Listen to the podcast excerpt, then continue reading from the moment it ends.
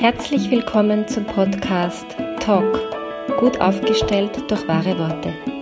Mein Name ist Claudia Schwabeckel und ich liebe es, Klartext zu sprechen und Dinge sichtbar zu machen. Schön, dass du dabei bist.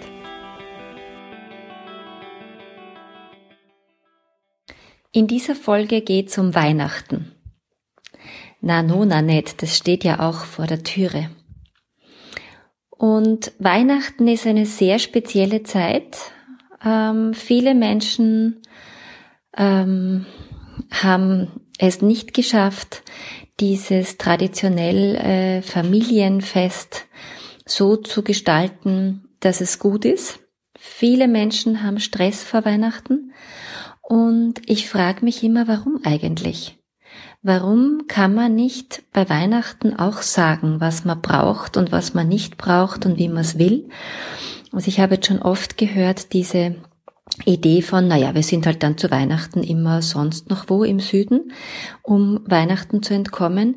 Und das ist natürlich nur die halbe Wahrheit, weil es wird halt dann oft Weihnachten vor oder nachgefeiert mit der Familie oder so, oder es bleibt irgendjemand eigenartig berührt zurück. Und meine Einladung ist, vielleicht jetzt nicht unbedingt für heuer, also ein bisschen spät, aber prinzipiell ähm, auch da ins Gestalten zu gehen.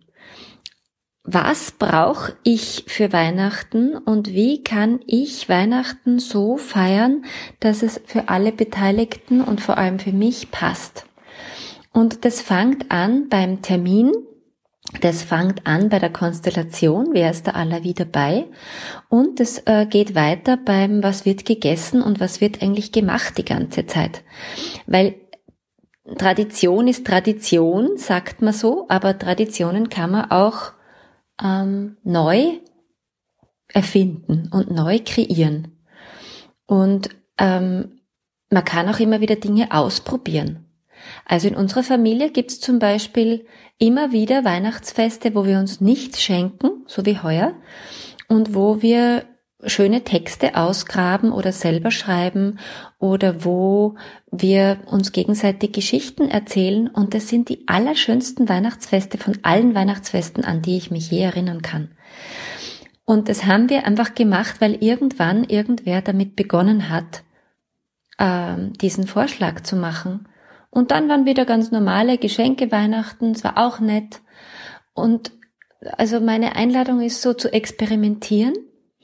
Und ähm, natürlich ist das so ein bisschen so ein, Hua, was werden die anderen sagen? Und natürlich kann ich damit nicht kommen am 1. Dezember. Das ist ein bisschen zu spät. Aber wenn man im Sommer irgendwann mal so anfängt zu ventilieren und zu sagen bei irgendeinem anderen gemeinsamen Treffen, Kaffee, Essen, keine Ahnung, du, wie macht man das heuer zu Weihnachten? Ähm, ich hätte so Lust, mal was Neues auszuprobieren, äh, wärt ihr auch offen dafür und einfach mal ganz gemütlich mit vielen Monaten Vorlauf das noch zu besprechen. Vielleicht haben die anderen auch keinen Bock, das 180.000. Mal den Karpfen zu essen. Aber weil halt niemand das anspricht und weil jeder dann glaubt, na alle erwarten den Karpfen, gibt's halt Karpfen. Das ist das Normale. Und vielleicht hat man eine ganz andere Idee. Oder auch zum Ablauf.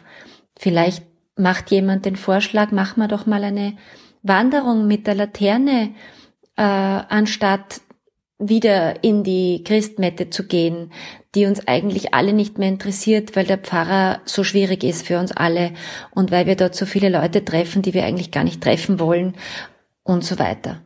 Oder darf man vielleicht auch mal sagen, ja, ich bin dabei beim Essen und beim vorher Christbaum aufputzen, aber in die Mette will ich nicht gehen. Ich wollte dort schon immer nicht hingehen und ich gehe halt immer nur hin, weil ich irgendwie das Gefühl habe, ich muss. Vielleicht muss man gar nicht. Vielleicht ist es überhaupt gar kein so ein Drama. Und da gibt so viele Elemente an so einem gemeinsamen Weihnachtserleben, äh, an denen man so Schräubchen, an denen man drehen kann, Rädchen, an denen man drehen kann. Ähm, das ist, wie gesagt, der Ablauf, das ist, wer ist dort aller dort, das ist das Essen, das ist die, die, dieses geht man dann in die Mette oder nicht oder was passiert denn nicht danach? Und es gibt so viele Möglichkeiten, wie man Weihnachten feiern kann. Und ich finde es auch vollkommen in Ordnung. Also das ist ja auch sowas, wo ich mich immer frage, warum ist das so schwierig, wenn die eigenen Kinder dann schon in ein Alter kommen, wo sie selber Kinder haben, sprich ihre eigene Familie haben, muss es doch möglich sein, dass diese eigene Familie ihre eigenen Weihnachtstraditionen aufrechterhält und die Eltern es aushalten, dass jetzt dann plötzlich nicht mehr die Kinder bei ihnen zu Hause sind. Und dann werden auch die Eltern irgendwie sich überlegen müssen, na, was machen wir jetzt, wenn die Kinder am 24. bei sich selber feiern? Wie, wie kreieren wir uns dann den Weihnachtsabend? Und gibt es vielleicht Freunde, mit denen wir feiern wollen, auch wenn wir immer mit der Familie gefeiert haben? Oder äh, wie, wie, was machen wir jetzt mit dem anderen Abend? Ich finde nicht, dass man erwachsene Kinder mit eigenen Kindern dazu verpflichten kann, zwangsverpflichten kann, ähm, nach wie vor bei den Großeltern und Eltern Weihnachten zu verbringen. Es muss doch erlaubt sein, dass die Familie ihr eigenes Weihnachten kreiert.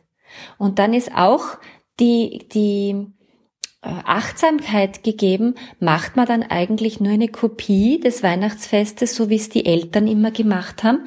Und da ist natürlich äh, die Frage, wie machen es die Eltern, wie machen es die Schwiegereltern, ja, und gibt es dort viele gemeinsame Nenner oder nicht? Oder darf man was ganz anderes dazu holen? Darf man sich Inputs holen aus anderen Familien, aus anderen Ländern, aus anderen Kulturen? Ich habe zum Beispiel vor längerer Zeit schon mal gehört von einer Familie, die feiern am 24. am Vormittag. Da ist am Vormittag bereits die Bescherung. Warum?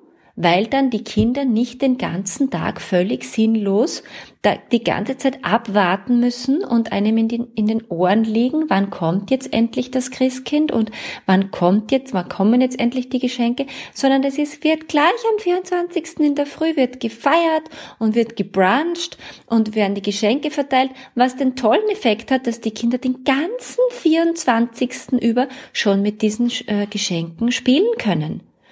Also dieser ganze Wartereistress ist nicht gegeben. Das finde ich ist doch eine gute Idee.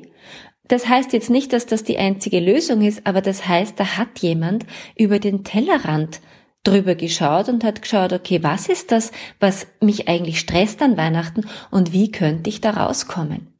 Ich habe gehört von Familien, da sind die Jüngeren ähm, vegan geworden, die haben die ganze Zeit äh, nicht wirklich eine Lösung gefunden, für was wird jetzt gegessen, weil sie sich nicht getraut haben, quasi kompliziert zu sein und haben halt dann sich mit den Beilagen begnügt.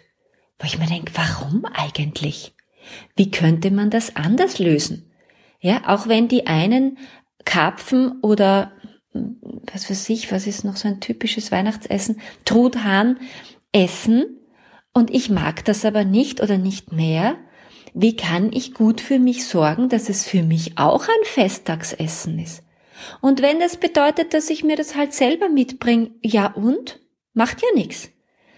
Aber es ist zumindest so, dass ich nicht das Gefühl habe von, ich muss irgendwie mich mit den Resten oder mit den Beilagen begnügen, die vielleicht falsch bemessen sind.